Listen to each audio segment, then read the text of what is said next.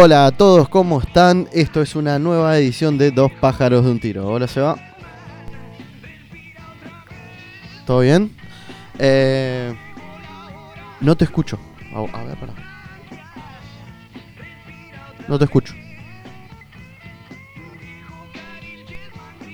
Bueno, pero sabemos que estamos al aire, eso sí.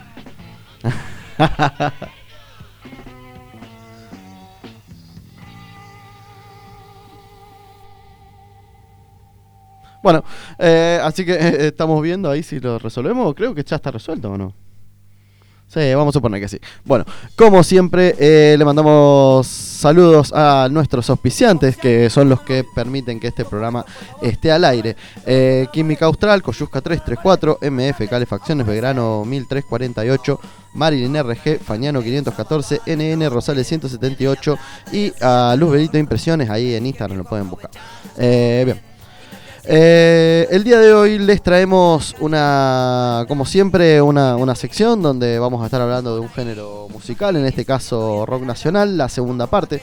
Ya habíamos hablado del rock nacional, de, de sus inicios, de sus comienzos, y ahora vamos a poner ya de la época del 80 en adelante, ¿sí? Vamos a estar recorriendo las bandas más históricas, se podría decir, de, de Argentina, que hasta los días de hoy todo el mundo conoce, todo el mundo escucha y desgraciadamente quedan muy pocos vivos, así que hay que disfrutar mientras se pueda. Eh, lo que está sonando ahora de fondo, así como para arrancar bien arriba el sábado, es Los Twist, la banda de Pipo Chipoletti. Acá eh, es una banda que mezclaron humor y ska, ¿sí? Y salió algo que de ahí en adelante el rock argentino va, va, a tomar muy propio, que es esta cosa del ska nuestro, que el ska que no suena como el ska jamaiquino, sino un ska más de boliche.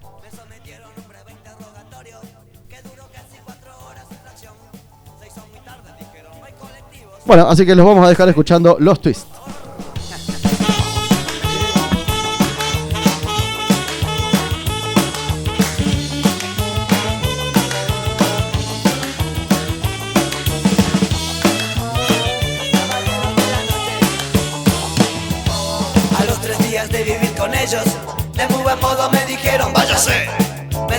Devolvieron mis cordones y mi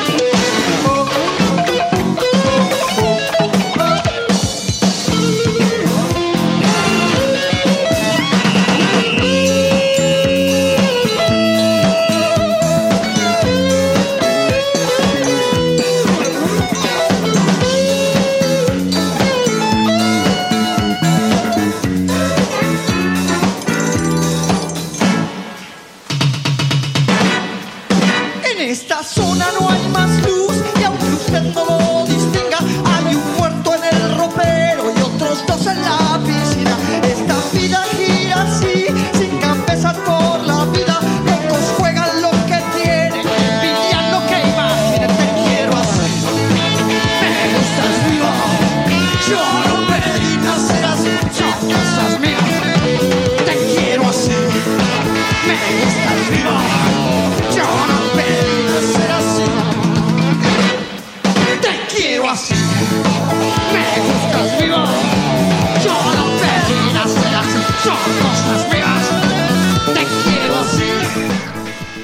Bueno, lo que estaba sonando recién era Pensé que se trataba de ciguitos de los Twist. Eh, y ahora está sonando Los Abuelos de las Nada. Son cosas mías, es lo que suena, que también es una de las bandas más ochenteras de Argentina. Eh, cuando vas a los 80, cuando pensás en los 80, pensás pelos batidos, pensás rock. ¿sí? Y Los Abuelos de la Nada fueron una de las bandas más conocidas porque hacían rock de espectáculo, un rock muy, muy vistoso, muy copado de ir a ver. Eh, así también hicieron los Twist, ¿sí? Y. ¿Cómo era lo de Luca? No, claro, justo cuando se me cortó el micrófono recién te quería contar una historia, o lo que leí ahí por internet, revistas, viste. Eh, eh, conocimiento con respecto al rock eh, se adquiere de distintas maneras. Vos, vos lo sabrás Sí, muy bien. sí, claro, obvio, obvio, obvio. Bueno, dice una leyenda que, que Luca Prodan le caía bien el cantante de los Twists en Chipoletti es, Sí. eh, porque era gracioso. Dice que era el único que le caía bien porque era gracioso, lo reconocía como par, ¿no? como rockero. Claro, claro, claro, sí, sí, sí. Eh, y eso que Luca era un tipo jodido. Y era jodido, claro. Eh, bueno, hacia el comienzo de los 80, el país todavía se encontraba bajo control militar. Al inicio de la década, Serú Girán sería, seguía siendo una de las bandas más populares. La versión 1, la parte 1, la terminamos con Serú Girán, porque era la banda 1980, ¿sí? Eh, ese disco fue recibido tibiamente al principio, pero con el tiempo se convirtió en uno de los clásicos del grupo. Eh, tanto este como La grasa de las capitales del 79 se van alejando del rock sinfónico del primer álbum, mientras que el panorama musical argentino en general se vuelve más visceral y simple, con menos arreglos. Serú Girán no se mantendría al margen de estos cambios, mientras el rock argentino comenzaba a disolverse las composiciones sinfónicas y progresivas. ¿sí? Box Day entró en su tercera década de existencia y la popularidad de León Gieco como solista siguió creciendo. No hay nada más visceral que ver a Charlie García patear un piano. Sí, tal cual. Y ahí también estaba David Lebón, boludo, que David Lebón es, todo un loco. Es un verdadero rockero.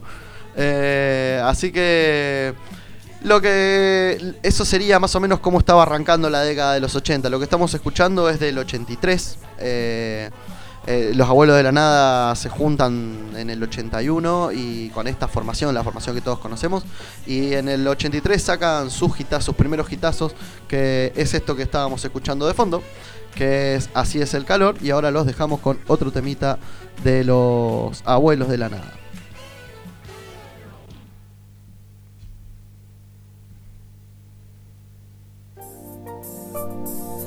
Hace frío y estoy lejos de casa. Hace tiempo que estoy sentado sobre esta piedra. Yo me pregunto, ¿para qué sirven las guerras? Tengo un cohete en el pantalón. Vos estás tan fría como la nieve a mi alrededor. Vos estás tan blanca y yo no sé qué hacer. Esperé bajo la lluvia dos horas, mil horas, como un perro. Y cuando llegaste me miraste y me dijiste, loco, estás mojado, ya no te quiero. En el circo, vos sos una estrella, una estrella roja que todo se lo imagina. Si te preguntan, vos no me conocías, no, no, tengo un cohete en el pantalón. Vos estás tan fría como la nieve a mi alrededor. Vos estás tan blanca que ya no sé qué hacer.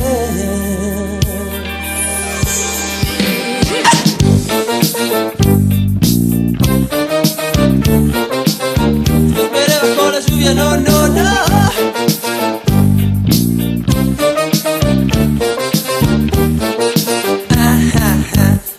Noche te esperé bajo la lluvia dos horas, mil horas, como un perro.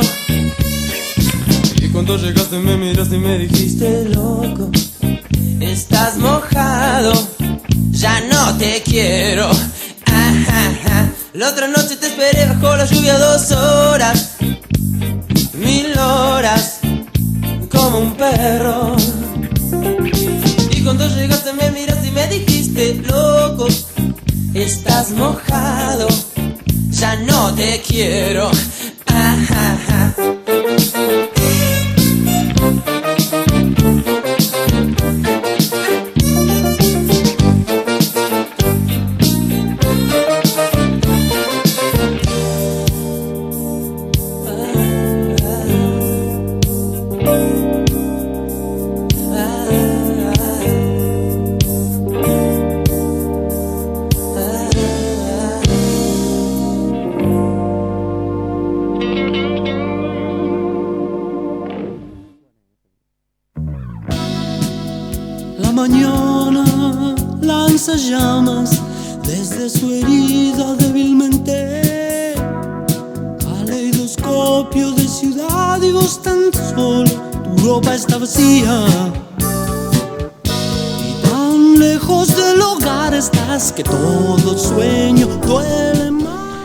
Bueno, eh, hablando un poco de los abuelos de la nada, eh, la banda tendría una segunda parte a partir del 81, lo que estábamos hablando recién, en lo que cosecharía sus mayores éxitos. Para esta segunda etapa, Miguel Abuelo reflotó la banda con músicos muy jóvenes que recién estaban dando sus primeros pasos en el rock y dotó a la banda de un estilo muy humorístico, descontracturado y pop, a tono con el movimiento de la música divertida de inicio de los 80. Rápidamente se volvería uno de los grupos principales del rock nacional de los 80 gracias a sus temas pegadizos y al excelso dúo artístico conformado por Miguel Abuelo y un joven Andrés Calamaro. Eh, obviamente en esa banda también estaba Cachorro López, que hoy es uno de los productores más importantes de Argentina. Eh, también estaba Basterrica, Gustavo Basterrica, que es el guitarrista de, de La Máquina de Hacer Pájaro junto con Charlie, así que realmente es una super banda.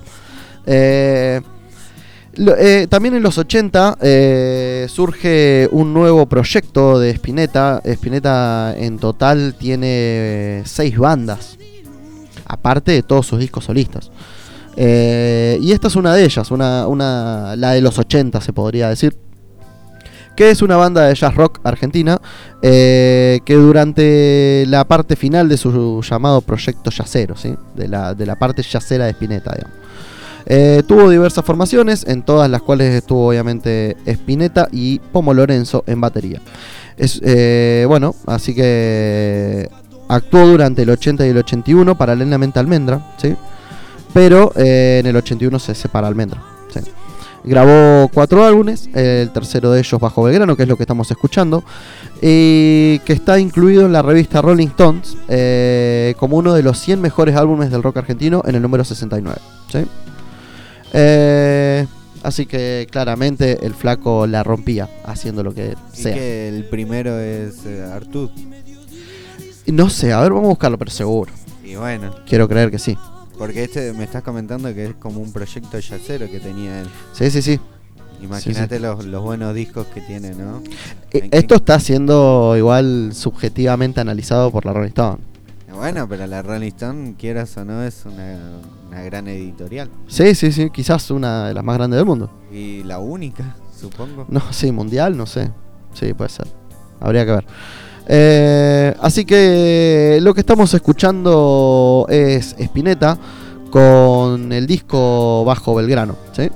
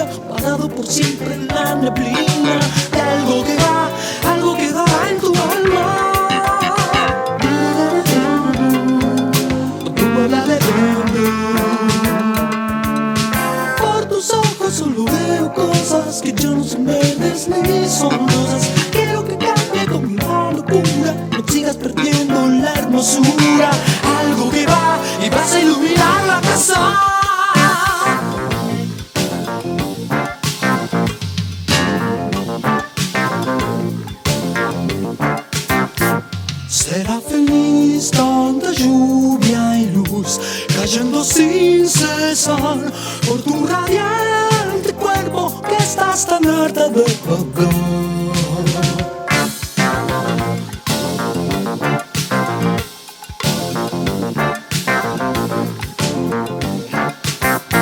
sos tan feliz.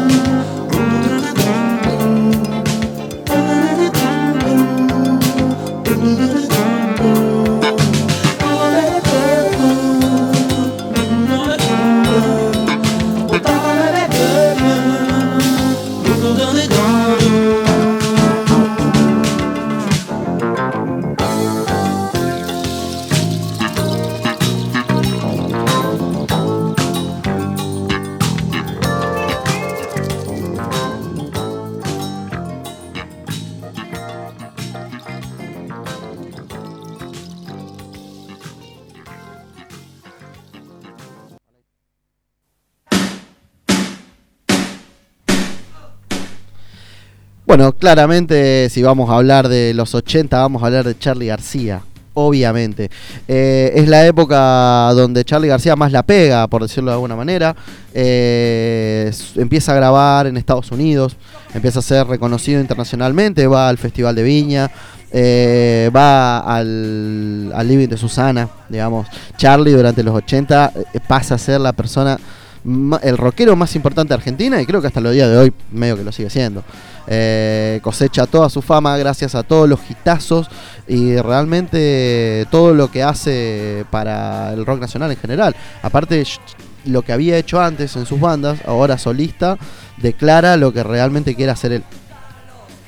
Claro que es un estilo muy particular, ¿no? Sí, muy propio. Sí, sí, sí, totalmente. No, es como un rock, pero con mucho piano, muchos sintetizadores, ¿viste? Es un rock más renovado, más experimental. M- eh, más experimental, más, más furioso, ¿viste? Charlie, eh, a ver, en, para que estén en contexto, Argentina en el 83 recupera la democracia. O sea que los primeros años de la década de los 80 estamos en una dictadura, una dictadura muy violenta a la cual Charlie García y obviamente muchos rockeros estuvieron en contra, se posicionaron en contra y hablaron muy mal de ellos.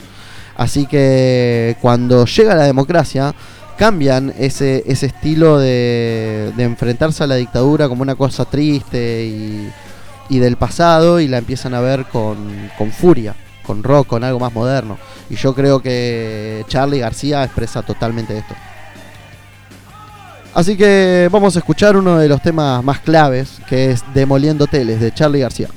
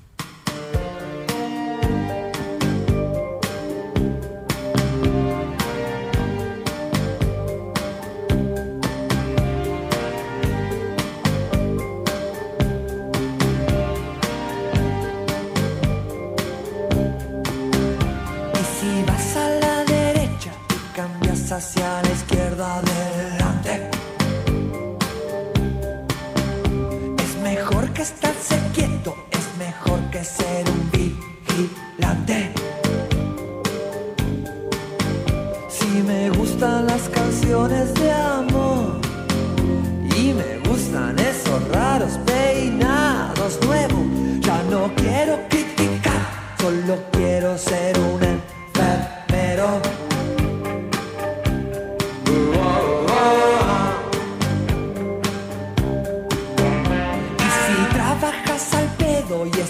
haciendo algo nuevo, adelante.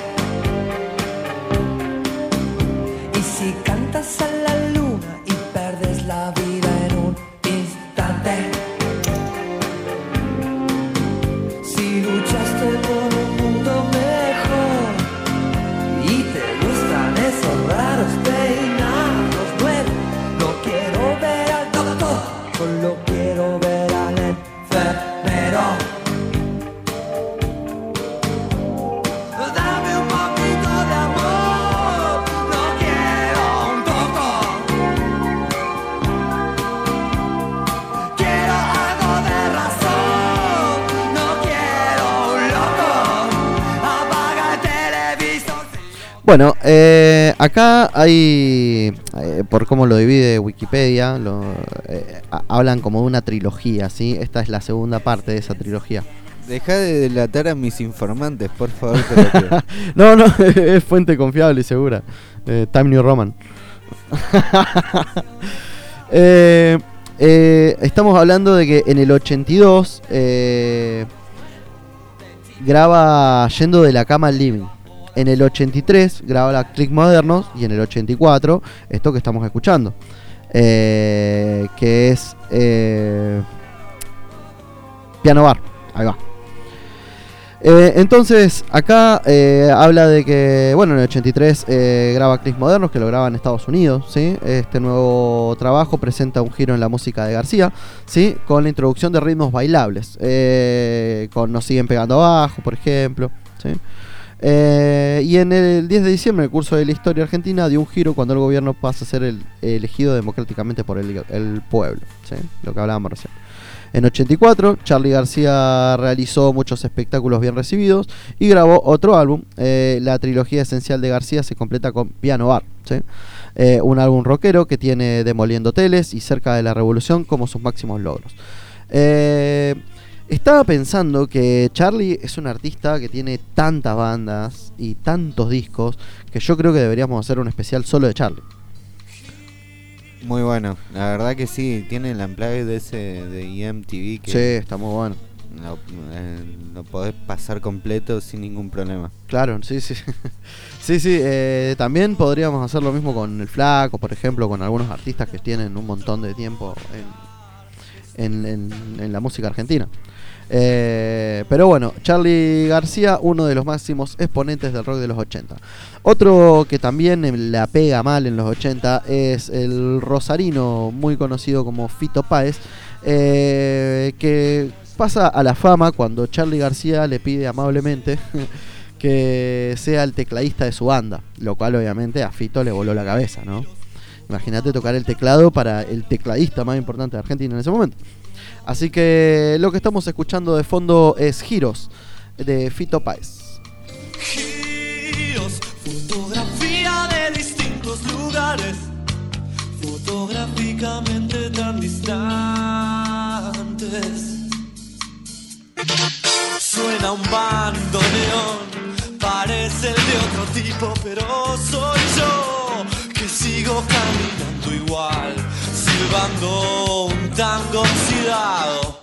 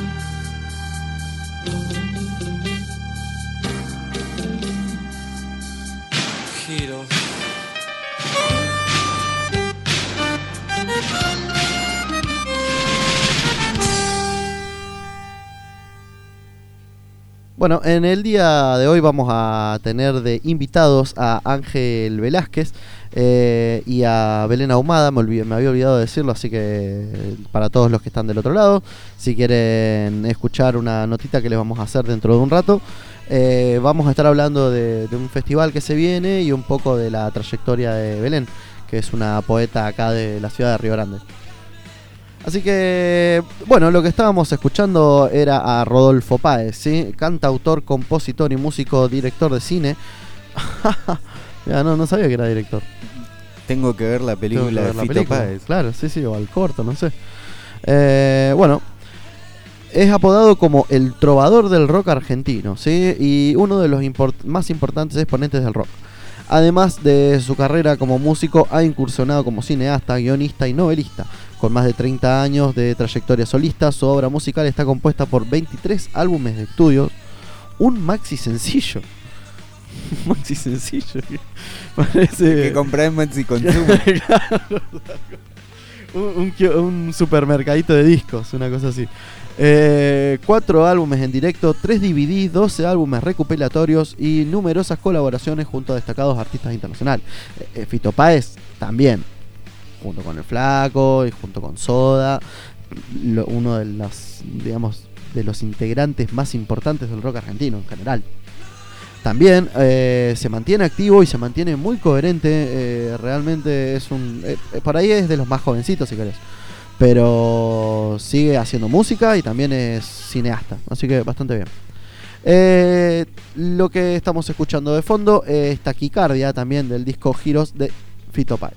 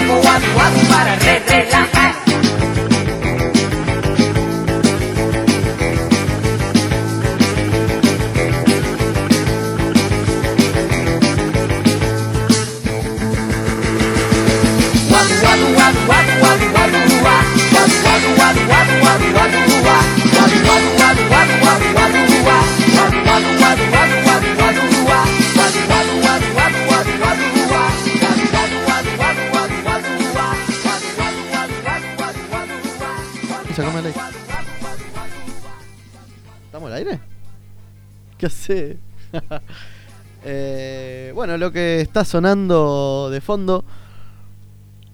Ahí está bien. Es de. Es Virus, la famosa banda de La Plata. Que. Es, es- también es una de las bandas que más se reconocen de Argentina, ma- eh, más, que nada durante los 80, que es cuando se hacen famosos, por decirlo de alguna manera. Eh, y tienen, digamos, la simpatía ochentera, el baile musical, ¿viste? Como que. Eh, más música de boliche, por decirlo de alguna manera. ¿sí? Así que. Esta gran, gran banda de La Plata. Ya. Déjame decirte, ¿viste? Que cuando fui a Punta Arenas, en un local de comida, la persona que estaba pasando música estaba pasando virus. Bien ahí, bien ahí, bien ahí. No, pero digo, en- como para tener en cuenta cómo impacta virus en, En el resto del- rock y sí. en el resto del- de, los países, latinoamericanos. Por eso, Virus también fue una de las bandas más exportadas de Argentina, muy probablemente. Eh, justamente por esto, porque era música que se podía pasar en el boliche. Y por eso era que mucha gente de Latinoamérica, aparte en español, dato importante a tener en cuenta, eh, Virus tuvo un papel absolutamente fundamental en la corriente del New Wave de los 80. Eh, estuvimos hablando un poquito del New Wave, aunque por ahí le, le corresponde un poco más al, al pop pero es importante en el mundo del rock cómo se van mezclando. Y algunos de sus temas más populares son Wadu Wadu, eh, Luna de Miel en la Mano, Pronta Entrega, Imágenes Paganas, todas canciones que tenían un doble sentido, ahí una cosa detrás, porque el cantante era homosexual y no podía decirlo abiertamente, o sea, estaba mal visto. Así que a través de sus canciones y, letras así muy sexuales, algo que después por ahí babasónicos y otras bandas van a tomar. Eh, la sensualidad de Virus hace que sean una de las bandas más importantes de Argentina. Así que los dejamos escuchando un poquito más.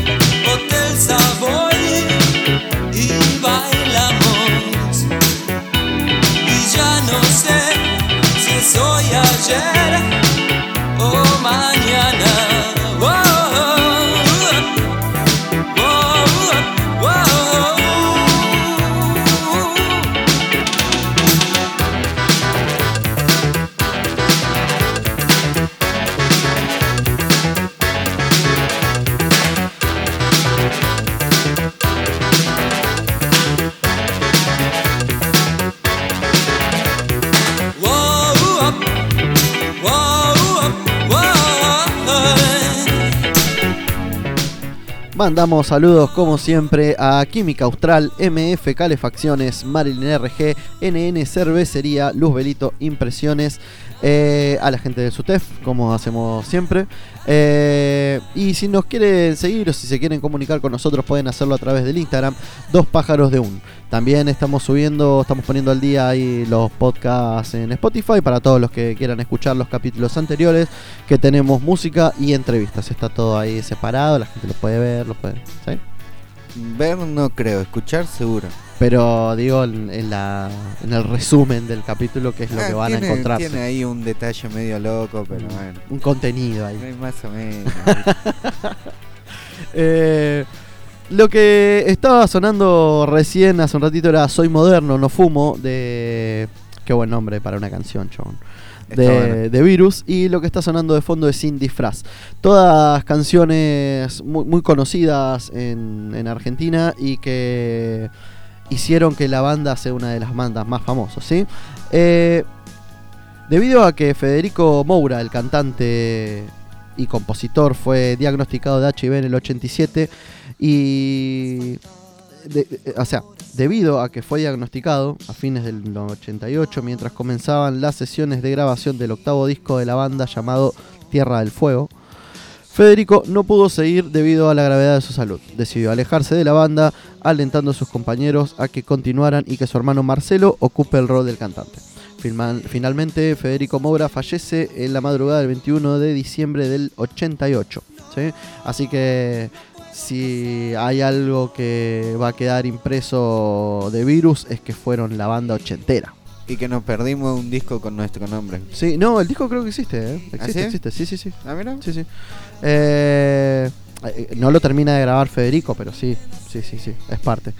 Eh, así que otra, una banda que pasó muy desapercibida, que tuvo ahí un que otro hitazo, pero no llegó a ser más que eso, es eh, Sweater, una banda que también mezclaba un poquito esta cuestión del teatro e- en, en el rock, ¿sí? Así que los vamos a dejar escuchando un tema Iken ahí, eh, Vía México de Sweater.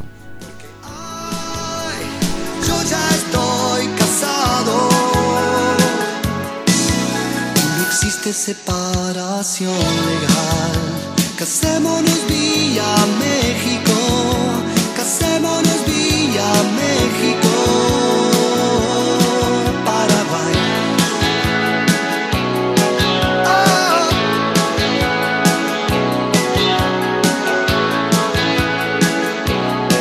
Ah. Sueños que se convierten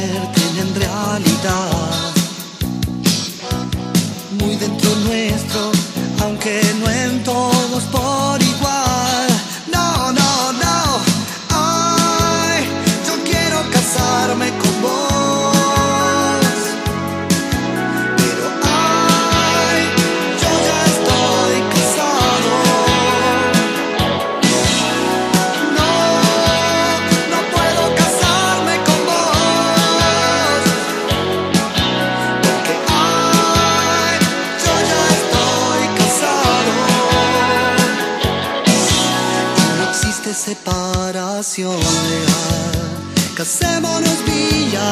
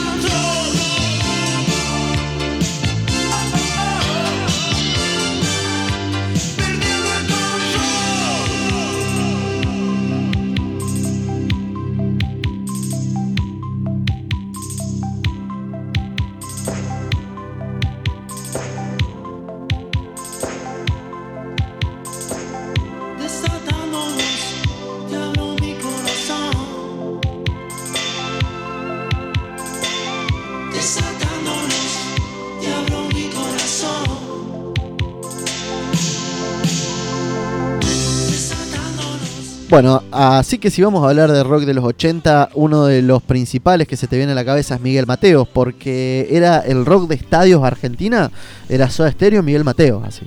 Era, era muy muy grande en su momento. Eh, lo que está sonando de fondo es Perdiendo el Control de Miguel Mateos, de Miguel Ángel Mateo Sorrentino, ¿sí? Nacido en el Qué 54. rico. Eh, cantautor y músico argentino. Eh, es uno de los músicos más emblemáticos de la revitalización del rock, ¿sí? Eh, en los años 80, y uno de los emblemas del movimiento conocido como rock en tu idioma, que revitalizó el rock en toda Latinoamérica. Eso es lo de Santa Olalla, eso es lo que explica en el documental, ¿te acordás? El de, el de Netflix, ahora ya no me acuerdo cómo se llama. Pero Santolaya tiene un documental que está muy bueno y habla de- del rock en Latinoamérica y hablan de Miguel Mateos y hablan justamente esto de rock en tu idioma. Eh, era lo que te dije hace un ratito de que era mucho más probable que la pegues si cantabas en español a que si cantaras en inglés. Igual en su momento hubo muchas reversiones, ¿viste? Sí, sí, sí. sí. O Eh, de- covers al español, decís vos. Claro, Claro. y también temas en inglés, covers, ¿viste? Claro. De, de gente que se dedicaba solamente a hacer eso. Eh, exactamente. Así que la carrera de Miguel Mateo es muy extensa, eh, ya que arranca aproximadamente en el 69 con 15 años, pero bueno, famoso del 79 con SAS, que también es una banda ochentera muy muy conocida en Argentina y muy copada. Eh, hasta hoy en día Miguel Mateo sigue cantando, o sea, no, no sé si grabará discos, pero realmente sigue cantando se lo sigue encontrando en el mundo de la música argentina. Eh, ya lo tenemos acá a Ángel y a Bimbo, que van a estar hablando un poco de lo del festival. Ahora en un ratito vamos a estar charlando con ellos. Eh, ¿Cómo se llamaba el festival? Tolqueyen. Eh, sí, el festival se llama Tolqueyen, que viene del Segna Dar de Corazón. Perfecto, perfecto, me encanta, me encanta. Eh, así que lo que está sonando de fondo es Atado a un sentimiento de Miguel Mateos y ahora en un ratito vamos a hablar acá con los chicos.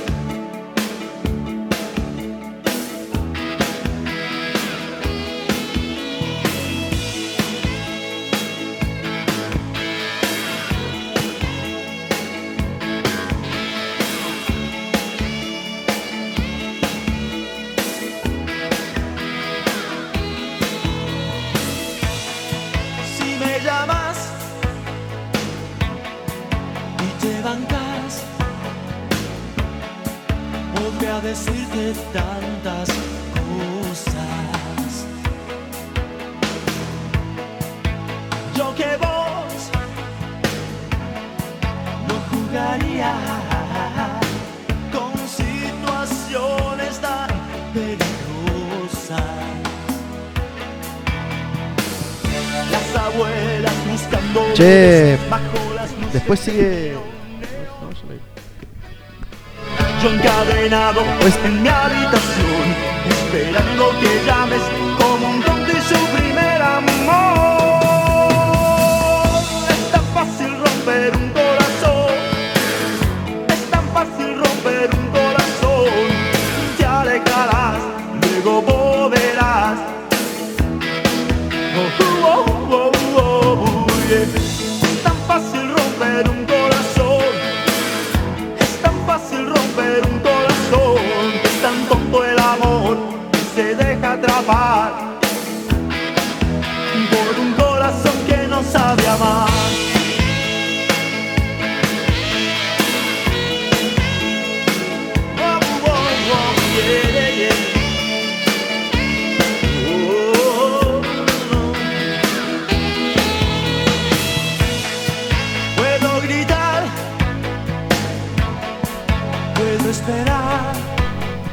Bueno, ahora sí, ya estamos. eh, estamos acá con Ángel y con Bimbo.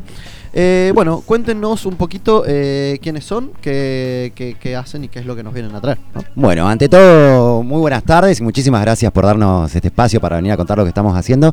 Yo soy Ángel, eh, me dedico al arte acá, yo soy, soy poeta, me dedico también a la, actuación, pero más que nada nos dedicamos a la gestión cultural. Eh, formo parte del colectivo cultural Maraño, que bueno, para los que no, no lo conocen quizás, es un colectivo que ya viene funcionando hace varios años y nosotros hacemos eh, festivales, recitales, promovemos el arte local en sí. Habían cumplido una década, ¿no? Hace- sí, 14 años tenemos ya, ¿no? 13, 14 años como colectivo. Sí, sí, sí. Cuando cumplimos los 10 años, hace un par de años, fue bombo platillo, hicimos algo enorme. Bueno. estuvo bueno.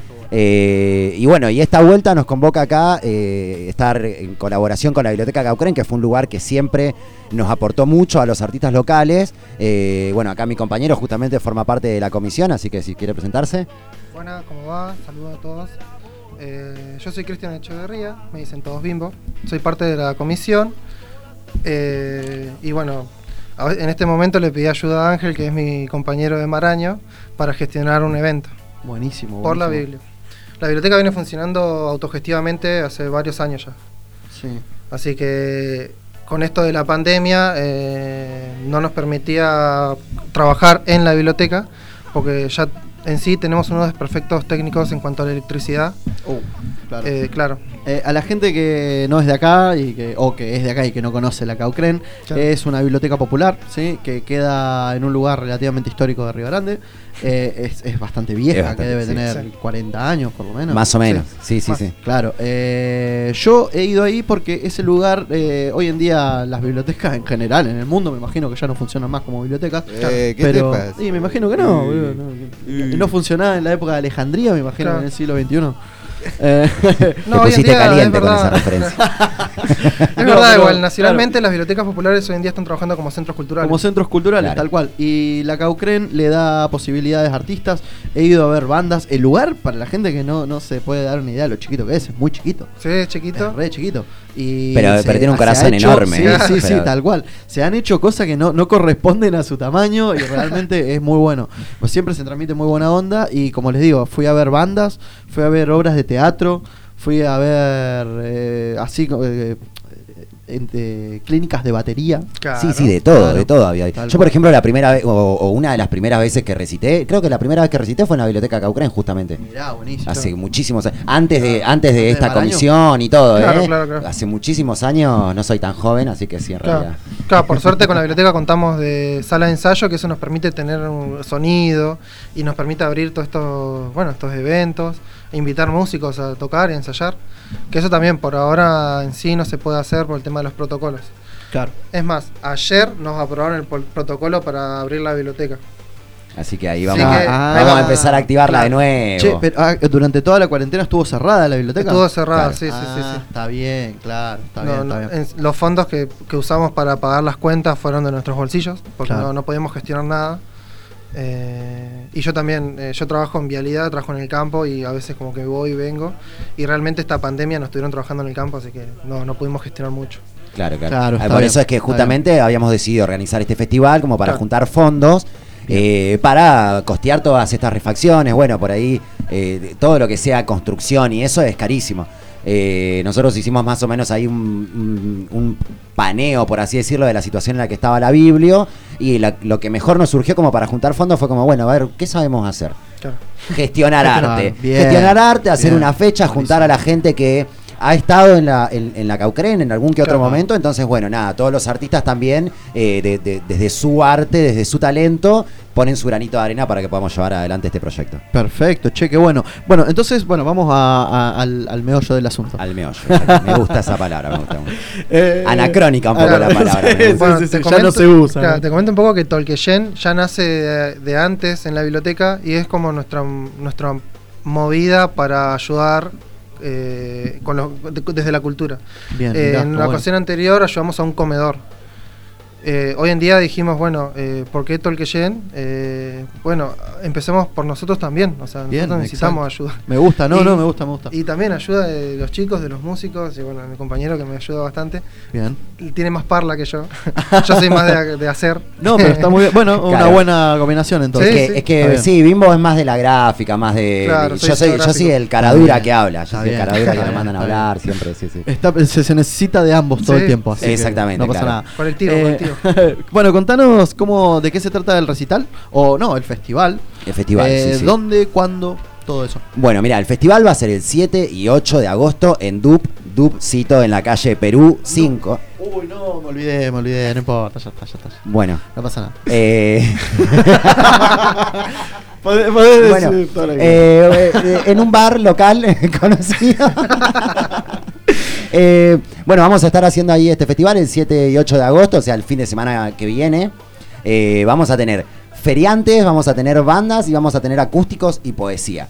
Además de, bueno, toda la mejor onda de todos los artistas locales, de toda la gente hermosa que va a estar ahí. Yo siempre algo que remarco de todos estos eventos es que al margen de lo artístico, al margen de las bandas, de los cuadros, de lo que sea que haya, hay una cuestión también como de ese ambiente que se Sí, respira, sí, esa sí, sí. hermandad, ese Hay muy buena onda realmente, hay muy buena onda. Yo, eh, a ver, la gente que va al Maraño lo sabe, es, es un lugar muy amable, muy copado para estar ahí, simplemente por estar. Como es una tarde de mates en otros lados, como una plaza, bueno, Claro. en, Argen- en, en Tierra del Fuego tenemos Maraño.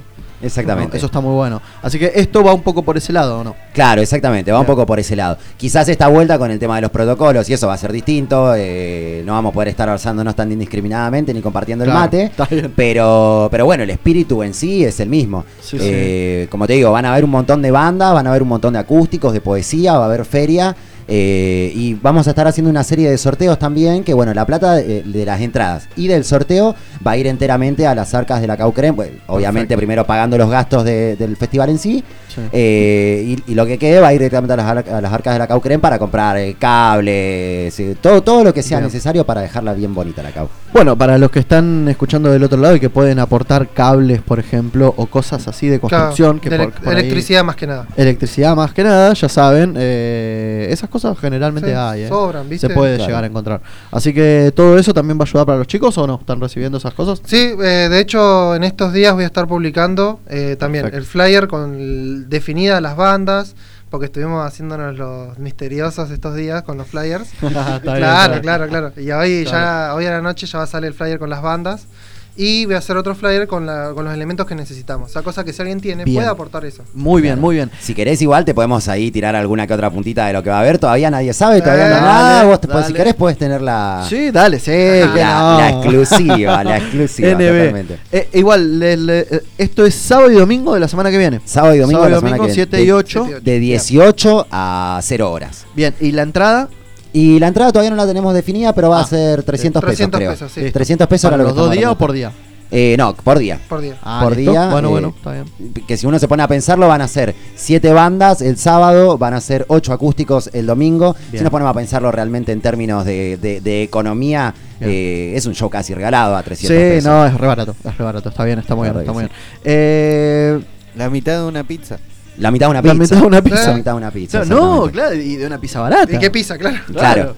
Eh, así que capaz nosotros el sábado después del programa nos damos una vuelta por allá. Sí, sí, sí, péguense una vuelta ahí, tómense una birrita en este, en este bar que dijimos Sí, sí. y, escuchen buena música. Eh, enfrente del playón de estacionamiento de una reconocida marca francesa de, de productos de supermercado. Exactamente, exactamente. A mí sabes qué me pasa con esa marca francesa que sigue San Lorenzo y toda la vida me gastaron con esa marca. Ah, francesa. claro, tal cual, claro. Es esa, es esa. Esa, esa. La, la de la burla Por de si San alguien- Lorenzo. por si alguien tenía una duda. Exacto.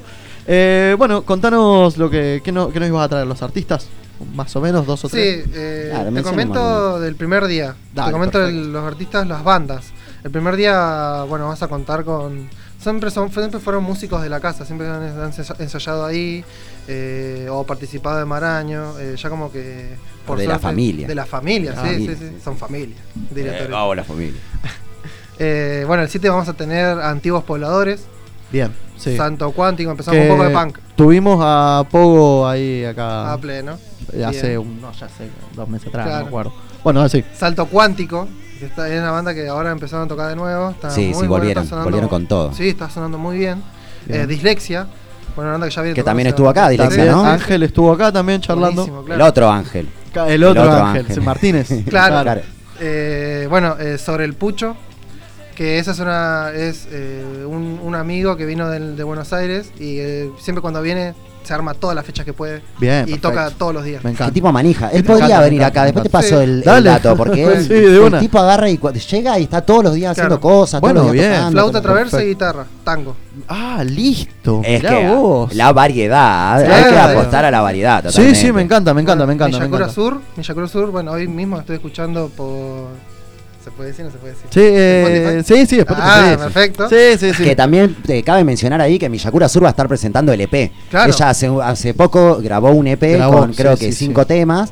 eh, y lo va a estar presentando Ah, ahí listo. también. Ella, así como nosotros te damos la, la exclusiva de los que se van a presentar, Claro, ella nos da la exclusiva de su. de Bien, su bien, EP. es una cadena de exclusivas. así. Exactamente, totalmente. Muy bueno. Bueno, y Retalación, que ya lo has tenido el, Sí, a a Pablito. Pablito. Sí, sí, sí. Y cerramos con Páramo, Bonsai. También Poguito.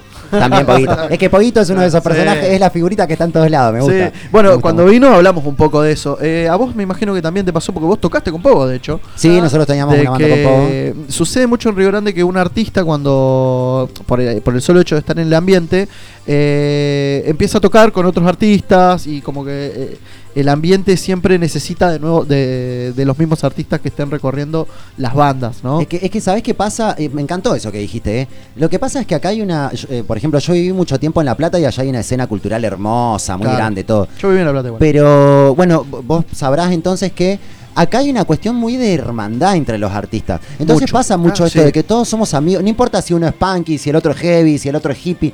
Somos como todos muy amigos, muy, muy, muy hermanos y siempre hay proyectos en, en- en conjunto por ahí con quien menos te lo esperabas, no sé. Claro. Que en otro lugar quizás no se juntarían un trapero y una banda de, de, no sé, de hardcore. Claro. Eh, pero en su momento sí, por ejemplo, Retaliación y. No, no me acuerdo quién era, creo que era Noveno Viaje. Han Ah. hecho cosas juntos. eh, Claro. Eso me encanta un montón de, de la escena Sí, local. sí, eso está realmente muy bueno y hay que promover esto, ¿no? Y yo creo que este, estos festivales, estas cosas que ustedes organizan, realmente ayudan, promueven esto y está bueno que se haga, che.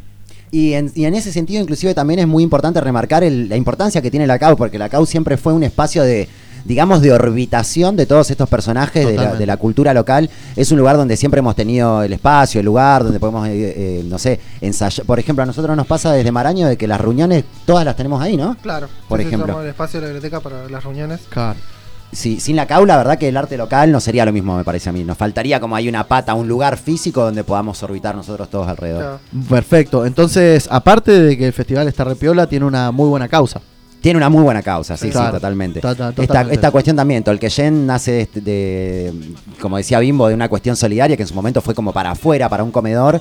En un momento de- se decidió como, bueno, seamos solidarios, por así decirlo, con nosotros mismos. Claro. Eh, pero sí, el nombre no, no- no- no está elegido así al azar, es como dar de corazón. Dar, de, corazón, que es justamente lo que hace la CAU para con nosotros siempre. Perfecto, buenísimo. Es una red frase que tendríamos que aplicar los fueguinos para muchas cosas, ¿no? Sí, la verdad que sí, sí, sí, sí, totalmente. Realmente sí. Bueno, buenísimo, che. Domingo.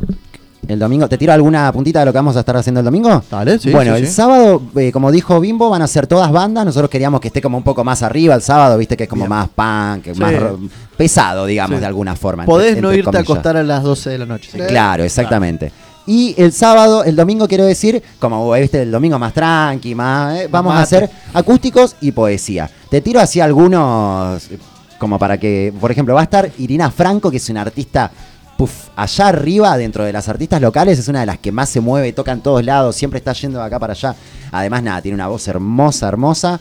Va a estar tocando Yagan, que Yagan, bueno, una banda de, de reggae local, que va a ser la única banda que va a estar tocando el, el- el domingo, banda a banda, porque los demás son acústicos tipo dúo o solistas. Ah, banda, banda. Eh, que bueno, que como hacen reggae, Más eh, tranqui. digamos que quedaba en la curaduría, quedaba el domingo con los acústicos. Puede, puede. Sí, sí, y pasa, después, pasa, pasa. eh, bueno, vamos a tener muchos poetas. Dentro de los poetas va a estar Albert, va a estar Belén Ahumada, que Belén viene hoy. que hoy viene Belén, así En que va un a estar ratito.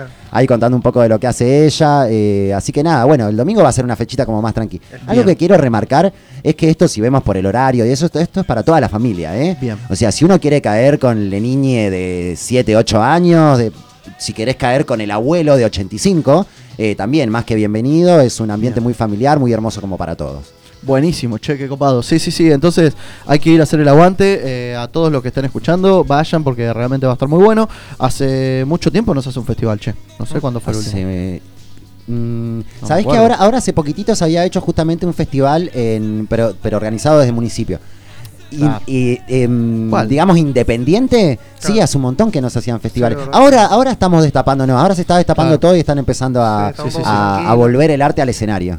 Bueno, eh, no- nos pasa que cuando arrancamos el programa todavía, todavía estábamos con la cuarentena más a pleno, por decirlo de alguna manera. Y ahora yo veo todo bastante más libre, la- Sí. con la gente con más ganas. Sí, sí, sí, por suerte sí, porque ya estuvimos mucho tiempo encerrados. Sí, ya demasiado. estuvimos mucho tiempo encerrados. Totalmente. Además, algo que, que también cabe mencionar acá es que al arte eh, y a la escena artística le rehace falta esta cuestión de que hayan espacios donde circule y donde se hagan cosas in situ, presenciales. No tengo nada contra el arte virtual, ¿no? Pero lo que decíamos recién, esta Claro. cuestión del ambiente hermoso que se genera, eh, se genera en el in situ. Exactamente. Así que está muy bueno eso. Totalmente. Así que bueno, ya saben, eh, sábado 7, domingo 8. eh, en San Martín, eh, Sí. bueno, San, Mar- y, eh, San Martín y Perú. San Perú, Martín ahí y Perú. Eh, de está. 18 horas a 12. Perfecto, 18 horas a 12. Bueno, chicos, muchas gracias. No, muchísimas No, muchas gracias, a gracias ustedes. Bueno. A mí Dale. me quedó una ahí. eh, Dale. Sorteo.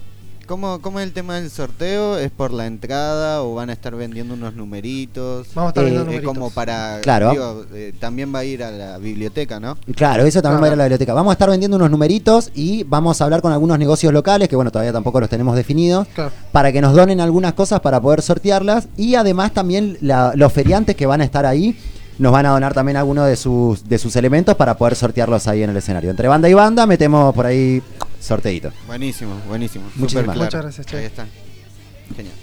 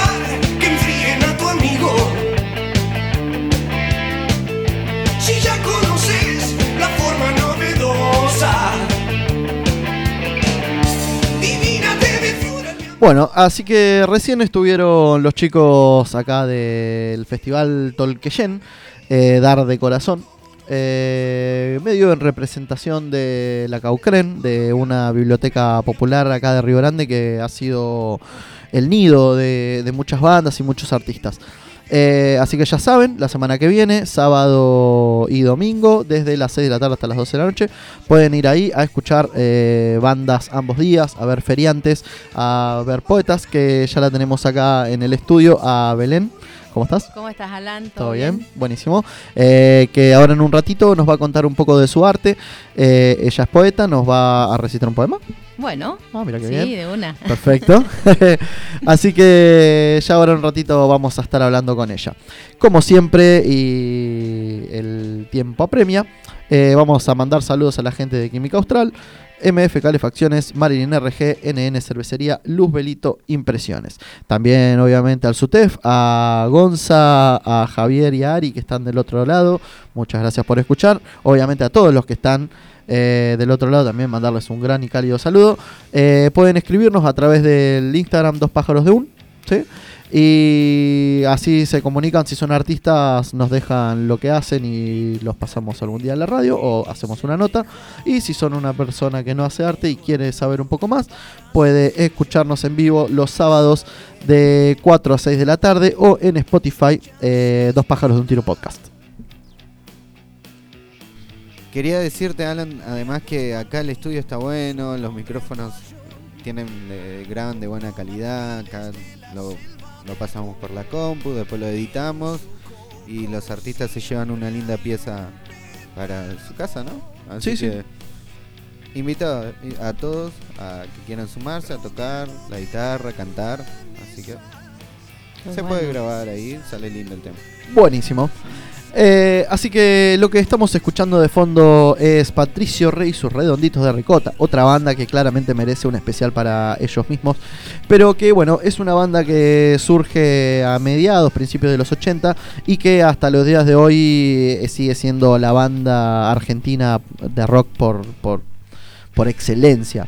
Cualquier persona que escuche rock nacional las primeras personas que te va a nombrar van a ser Charlie y Los Redondos. Así que por eso vamos a estar escuchando un poquito acá de los discos eh, más viejitos por ahí. Eh, los dejamos con un poquito más de Los Redondos y a la vuelta vamos a hablar un ratito con Belén.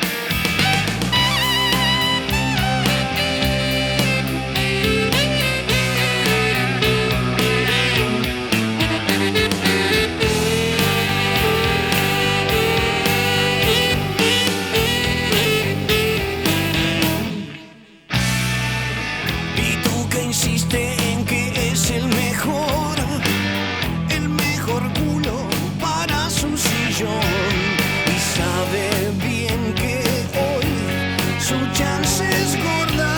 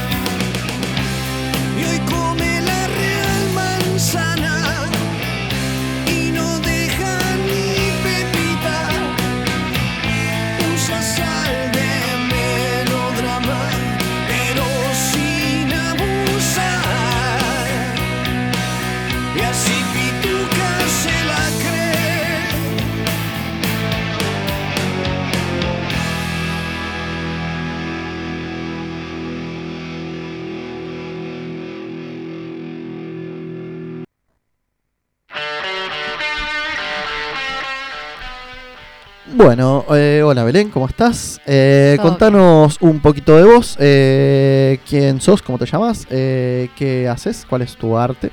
Bueno, bueno, yo soy Belén Ahumada, eh, soy eh, hace, hace en realidad unos 17 años que, que vivo acá en Tierra del Fuego, que elegí este lugar para vivir por cuestiones del corazón, digamos. Eh, sí, eh, soy mamá de tres niños, niñez en realidad, y mm, soy profe de lengua en, en las diferentes, en diferentes escuelas de acá de, de Río Grande. Me formé acá en la, en la UTN cuando el profesorado estaba en la UTN.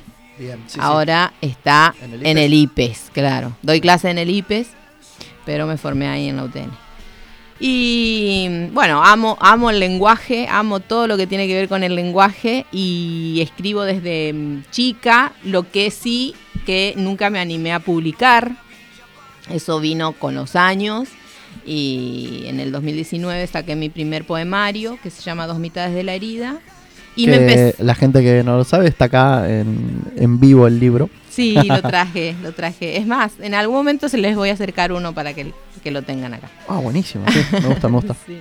Eh, y bueno, y ahí eh, con, con esta publicación lo que me sucedió fue que me entendí que hay que tener eh, cierto compromiso con, con la poesía, con la escritura, eh, con, la- con las letras, digamos, si uno quiere. Eh, y ese compromiso tiene que mantenerlo, digamos. O sea, desde ahí escribo. eh, Bien. eh, en, en- en ese compromiso que uno tiene de decir las cosas por ahí que, que tiene para decir en, en- función de lo que uno vive en este mundo que, en el que vivimos, en el que pasan tantas cosas.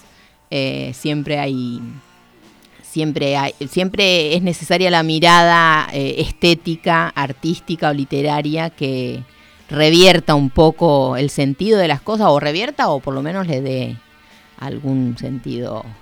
me gusta, me ¿No? gusta. Sí, sí. Eh, ¿Hace cuánto tiempo te dedicas a la poesía? Y eh, cuando era adolescente escribía mucho, escribía muchísimo.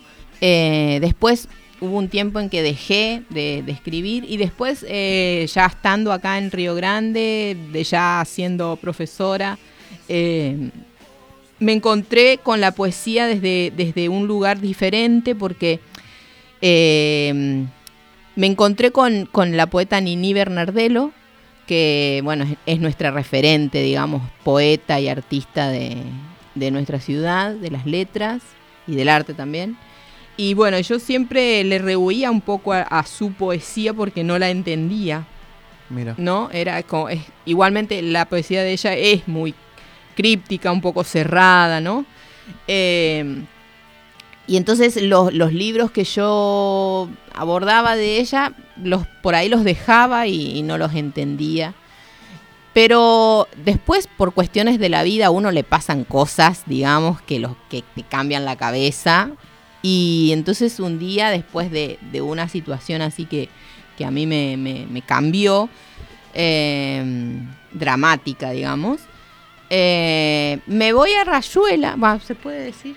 Sí, sí, sí, ya está, ya ya está. ya dije. Me Sí, voy a una librería que todos conocemos acá. Una muy reconocida librería de Tierra del Fuego.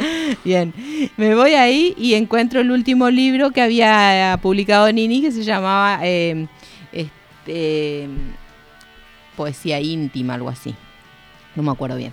Era en ese momento el último libro. Entonces lo, lo agarro así, lo empiezo a hojear y digo, esto es algo que yo tendría que haber escrito. O sea, me, me identifiqué de tal modo con Mira. esas palabras que aparecían ahí en las hojas que fue como una revelación. Bien, Realmente una revelación. Entonces ahí dije, bueno, yo tengo que volver a escribir, pero ya desde otro lugar un poco más maduro, un poco más, este, como decía, más comprometido, ¿no? Con la, Claro. con la palabra. ¿Ya eras profesional para ese momento? Bien, claro. Ya era. ¿Y, y cómo, cómo relacionás tu vida artística con tu vida profesional? Eh, Aunque admitamos que son cosas bastante similares. sí, sí, porque voy como en el campo, digamos, del lenguaje, ¿no? Claro. Eh, ah, eh, quiz- quizás en, en las cuestiones que me interpelan por ahí, en lo que se, que se vive en el aula o con lo que se vive eh, por ahí en la sociedad y cómo eso eh, se tramita en el aula de algún modo a través del lenguaje, esas cosas hacen conexión con alguna producción que yo pueda querer, digamos. Sí. Lo que, lo que me ha pasado es que eh, eh, necesito situaciones como fuertes, ya sea alegres o no, que me, que me movilicen como para que eso después decante en alguna producción. Bien. Eh, igualmente intento escribir bastante, constantemente, digamos, pero en general cuando me pasa algo, cuando veo, cuando siento, cuando eh, vivo alguna cosa así fuerte, es cuando después decanta en alguna producción poética, en alguna... Claro, y, y bueno, entonces ya eh, relacionado con esto que venís diciendo, eh, ¿cómo preparás la, la escritura? O sea, cuando vos, cuan- cuando, escribís un poema, ¿es una inspiración del momento? ¿Lo venís trabajando con el tiempo? Eh, ¿cómo, cómo es tu proceso de escritura? Sí, es una, en general una es inspiración del momento. Trato de escribir, o sea, siempre escribo en el celular, en el blog de notas del celular, Perfecto. porque lo tengo ahí rápido. Escribo sin ningún tipo de puntuación, nada, qué sé yo, errores de ortografía, bueno, que no importa. Yo escribo así como sale. Bien. Después lo editás y, igual. y después lo edito, pero después de mucho tiempo lo edito. Lo edito cuando hay, o sea, uno tiene sus momentos como de tranquilidad y de decir, bueno, o sea, no soy sistemática en ese sentido, sino decir, bueno, quizás una tarde de, no sé, de miércoles tenés dos horitas y Claro. estás ahí tranquila te pones ahí con la compu, bajás los, los, los, los, po- los escritos en la compu y lo, empe- lo empezás a ver y ahí empieza otro vínculo con eso que se escribió Claro. y que empieza a tener otros significados porque bueno, el momento en donde salió no es el mismo que cuando uno lo vuelve a leer después de meses quizás, ¿no? Totalmente, totalmente. y empiezan totalmente. a tener como vínculos entre los mismos poemas. eh, uno empieza como a vislumbrar esos, esos lazos que hay entre un escrito y el otro. Y entonces ahí, es, bueno, es, ese, ese es, es mi, esa es mi forma, digamos. Perfecto.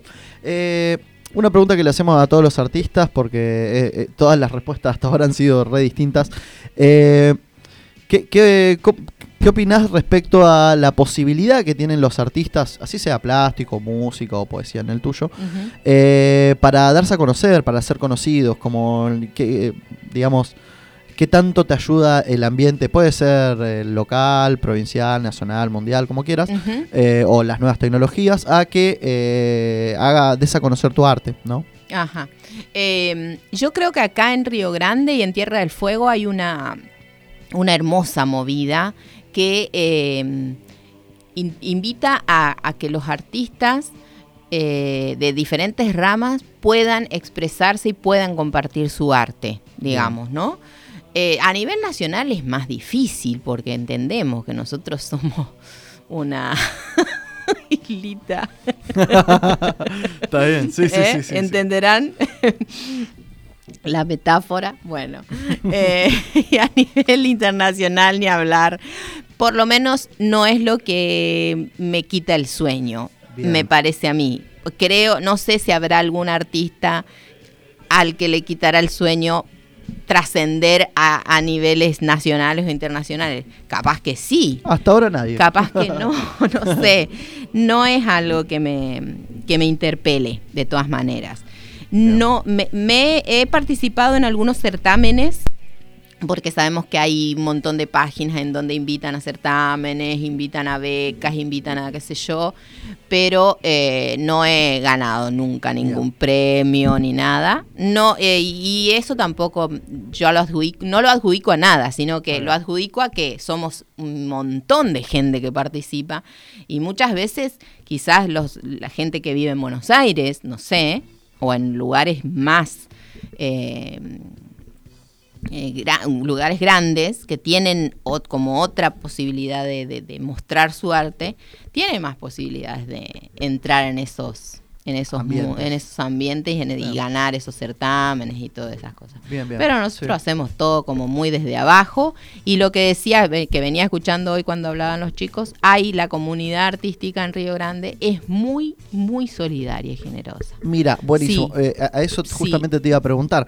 Eh, estuvimos hablando del festival que se va a hacer la semana que viene, sábado y domingo, un festival bastante grande, con bastantes horas y bastantes artistas. Eh, vos estás invitada, ¿no? Ujú. Contanos un poquito eh, cómo llegaste al evento y qué relación tenés ahí con los chicos. Bueno, eh, yo a, eh, a la Caula conozco desde que llegué a Río Grande porque es la biblioteca del barrio donde vivía hace, hasta hace dos meses atrás. Bien.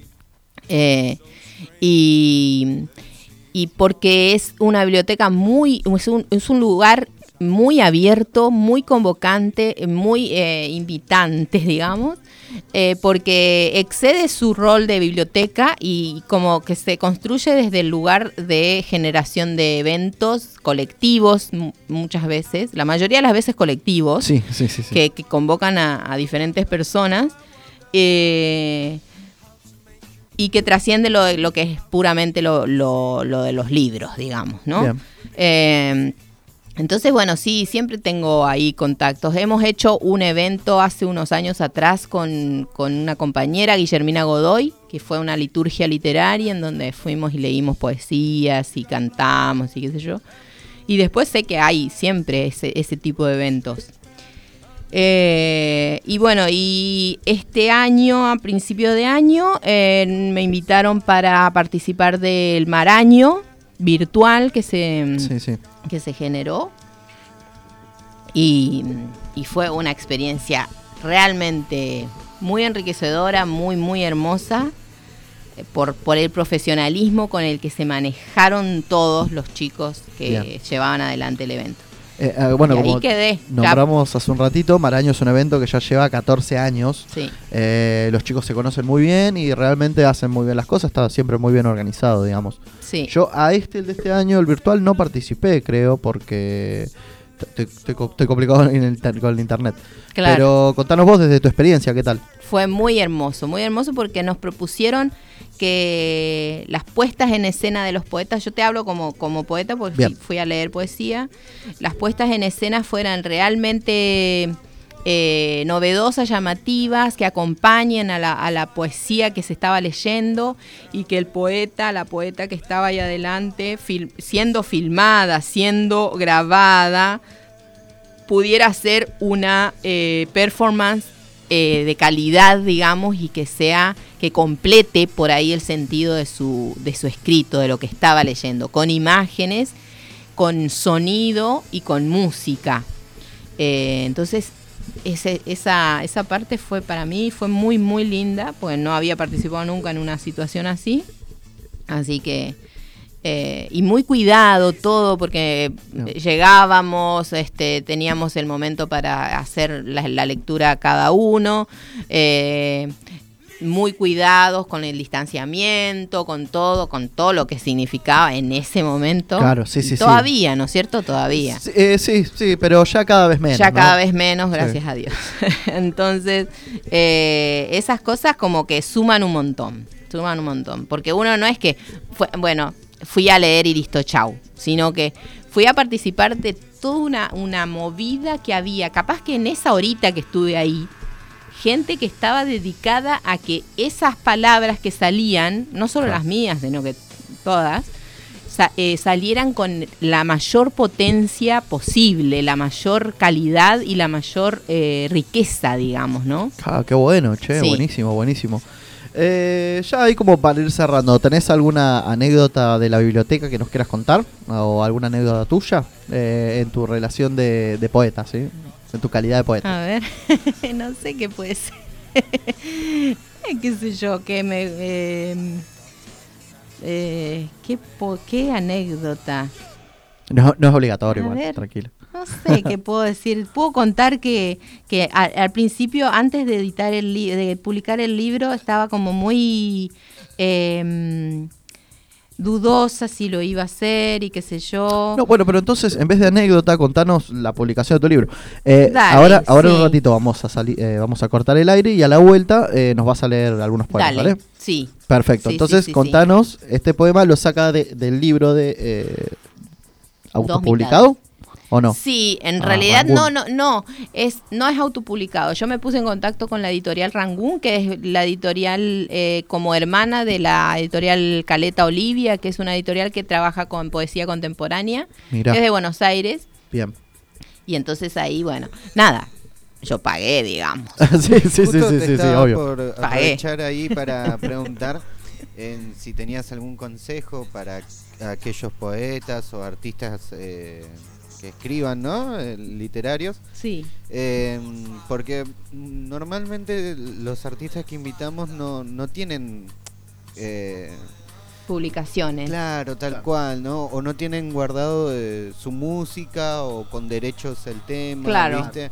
Entonces, qué importante tener un libro, por ejemplo, ¿no? Que de seguro Sí. debe tener toda una cuestión con derechos o citas, porque Sí. lo hace una editorial. Así que te quería preguntar sobre eso y ahí algunos consejitos si tenés. también. Buenísimo, sí.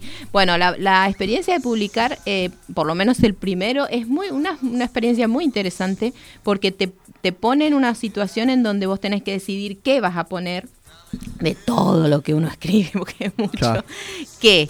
Y digamos, y que, y también armar una, un enlace entre eso que va, que va sucediendo ahí adentro del libro y también la tapa, o sea, todo lo que tiene que ver con el libro está eh, rela- tiene que estar relacionado. Bien. El nombre, todo. Y después, eh, por ahí la sugerencia es eh, meterse en las, en las páginas de las editoriales inde- independientes, que son las edi- editoriales que sí, bueno, te van a cobrar, pero que tienen líneas editoriales, o sea, se Claro. dedican a pensar las obras de cada uno. Por ejemplo, escribo ficción fantástico de terror, ponele, no sé. Eh, y me voy a, a pedirle a Rangoon que me publique. Rangoon no me va a publicar porque en realidad ellos publican eh, Poesía. poesía contemporánea. Perfecto. Entonces, ir metiéndose, ir hablando con los editores, este y animarse también, porque hay que animarse, hay que animarse. Sí, sí. Y incluso hay gente que, por ejemplo, no tiene por ahí, a mí en ese momento me salió 20 mil pesos. Bien. Quizás no tenés, pero No, podés claro. hacer una preventa. Podés hacer una preventa en donde vos decís, bueno, consigo por lo menos una cierta cantidad de plata, te, te vendo antes de que me lo publiquen, Claro. Para que cuando me lo publiquen yo ya te doy mi libro. Claro, te auspicien el libro, por decirlo Claro. Eh, eso, mucha gente hace eso. Buenísimo, está muy buena. esa. Está muy buena. No sabía, mira, un Sí. datazo para la gente que está dudando si publicar o no. Exacto. Es muy buena. Sí, y hay muchas, muchas, muchas editoriales independientes, incluso acá en, en Tierra del Fuego también hay, yo no conozco, porque yo me puse a, a buscar editoriales de poesía contemporánea, eh, y hay muchas. Y está bueno como acompañar en esos procesos de que las editoriales crezcan también, digamos, porque lo- las, las editoriales, sobre todo las independientes, no tienen un rol meramente comercial Claro. su, su, su papel es también un papel cultural, digamos. puede ser social, político, Social, político, exacto. Entonces sí. es como acompañar en ese sentido. Pero también pienso que aquel, aquella que se quiere largar con alguna publicación completamente independiente en donde no diga nada acá, digamos, Sí, sí, sí. donde no esté, donde diga solamente el nombre y el nombre de la persona que lo publicó, también está re bueno igual. Perfecto. Está perfecto igual. Sí, sí, sí. Este libro se ve muy lindo. Eh, después de última, eh, le sacamos la foto y lo subimos a Instagram, ¿dale? Eh, se llama Dos mitades de la herida, ¿sí? De Belén Ahumada. ¿Este se puede conseguir en algún lado? Vos sabés que no lo llevé a ninguna librería, pero se los se le- les traigo para que tengan uno. ¿De una? ¿Y por online? ¿Tampoco? Sí, sí, sí, sí. ah, bien. Sí, y bueno, sí, contanos sí. Los, los medios. Eh, bueno, en mi Instagram pueden, pueden preguntarme, María Belén Ahumada o Maebemba, me parece que es mi Instagram. Eh, o en el Facebook también. Eh, nosotros tenemos un, un- un grupo de Facebook que se llama Lectores del Fin del Mundo, que también estamos en Instagram con la misma, el mismo nombre. Lectores del Fin del Mundo, que nació el año pasado en plena pandemia, en donde tratamos de hacer cosas con- así también totalmente abiertas y gratuitas que tengan relación con la literatura y la- los libros y qué sé yo. Y eventos y cosas así. Eh, así que y ahí, por ahí si se quieren meter en Lectores del Fin del Mundo y contactarme desde ahí, también me encuentran ahí, como Belén Ahumada. Buenísimo. Bueno, vamos a escuchar un temita y ya preparamos el poema. ¿Sí? Ya como para ir cerrando el programa igual. Dale.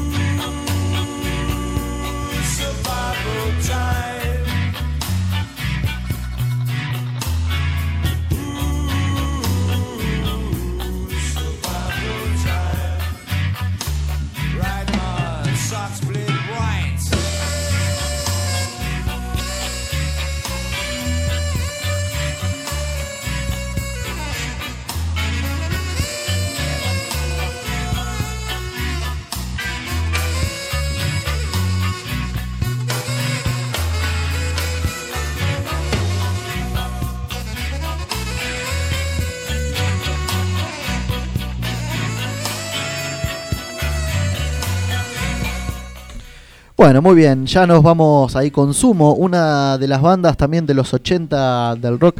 Lo que pasa es que hoy nos por ahí nos enfocamos más en el rock eh, mainstream de Argentina y no nos metimos tanto en el under, que Sumo y Los Redondos son, digamos, los, reyes del under argentino. También dos bandas que surgieron en los 80 y que vamos a estar escuchando bastante más cuando hagamos el especial de Rock Argentino 3, que vamos a estar abarcando la década de los 90 también montones de bandas que para escuchar seguramente dos horas nunca nos alcanza y en los 90 nos va a pasar que con los redondos y con, y con Sumo vamos a estirarla un poco. Eh, le mandamos saludos como siempre a Química Austral, a MF Calefacciones, a Marin NRG, a NN Cervecería y a Luz Belito Impresiones. Si se quieren comunicar con nosotros pueden hacerlo a través del Instagram Dos Pájaros de Un y si quieren escuchar nuestros episodios grabados ya están todos subidos a Spotify. Perfecto, ya están todos subidos a Spotify hasta el último. Eh, este es el episodio 19 de este ciclo. Así que ya tienen 18 episodios ahí para escuchar en Spotify. Eh, ya la tenemos acá a Belén preparada para leer su poema y con esto ya nos empezaríamos a despedir. Así que... ¿Estamos? Encender un poema encendiendo una antorcha que quemará la noche inmensa y arrojará las chispas hacia el cielo, balas que salgan disparadas hacia la luna o al sol y se bifurquen en el trayecto intentando saber dónde arderán verdaderamente, iluminando lo que tengan a su paso, igual a esas diminutas y certeras varitas mágicas que nos traía la infancia junto a los fin de años y a la Navidad. Encender un poema encendiendo una vela, cuando se intenta iluminar el trayecto que lo separa a uno del sueño o de las casas viejas y abandonadas a su suerte, que poblarán la posible ancianidad. En ese entonces, contaré siendo abuela, no había luz eléctrica y debíamos arreglarnos con velas o faroles a querosén que le daban al mundo un matiz sublime en el que todos los dorados, los rojos y amarillos se juntaban y mucho, mucho negro que también había dentro de las cosas y afuera y en la gente. Encender un poema como una fogata para reunirse en torno, contar historias, sortear el frío y la desolación, amarse en constante danza constelada y de, y de nuevo volver a las historias, irse a dormir o envolverse en frazadas y acercarse al cielo y contemplar atónitos las estrellas solitarias e inauditas de la noche, suaves y luminosos poemas lejanos suspendidos en el firmamento que nos gira en torno y al que no accedemos. Incendiar o incendiarnos con el poema a cuestas, al hombro, en el bolsillo secreto, para que cada verso ilumine el espanto y las melancolías, la duda, los terrores o las calles del odio, para que sea siempre o casi siempre una línea encendida, fulgurante, rojiza, la que nos salve de la monstruosidad propia y otras oscuridades. Muy bueno, muy, muy bueno. Me re gustó. Me re gustó. Sí, la verdad que sí. Eh, Bueno, así que nos despedimos con uno más. ¿Querés? Bueno, ¿Leemos uno más? genial. Así que, bueno, nos vemos ya hasta el sábado que viene, gente. Los dejamos con un último poema acá de Belén. Ya con eso nos despedimos. Bueno, muchas gracias y último poema y gracias a todos. Hoy vi dos veces una ballena, o mejor vi dos ballenas, una vez cada una. La primera se erguía sin tregua en el cielo de la tarde, con las dimensiones propias de una franca austral, pero celeste, es decir, rotunda. La segunda era diminuta y más que horizontal, terrena. Se formaba en el hueco que dejaba impávido una película de hielo, y la tierra que se manifestaba al interior era toda de luz, de otro mundo, pero de luz. Casualmente hay ciertas tardes en que vienen a hablarme las ballenas. Yo no reparo en su majestuosidad, sino en sus ojos. Nos miramos gratamente unos minutos sin palabras y acordamos algunos códigos del mar.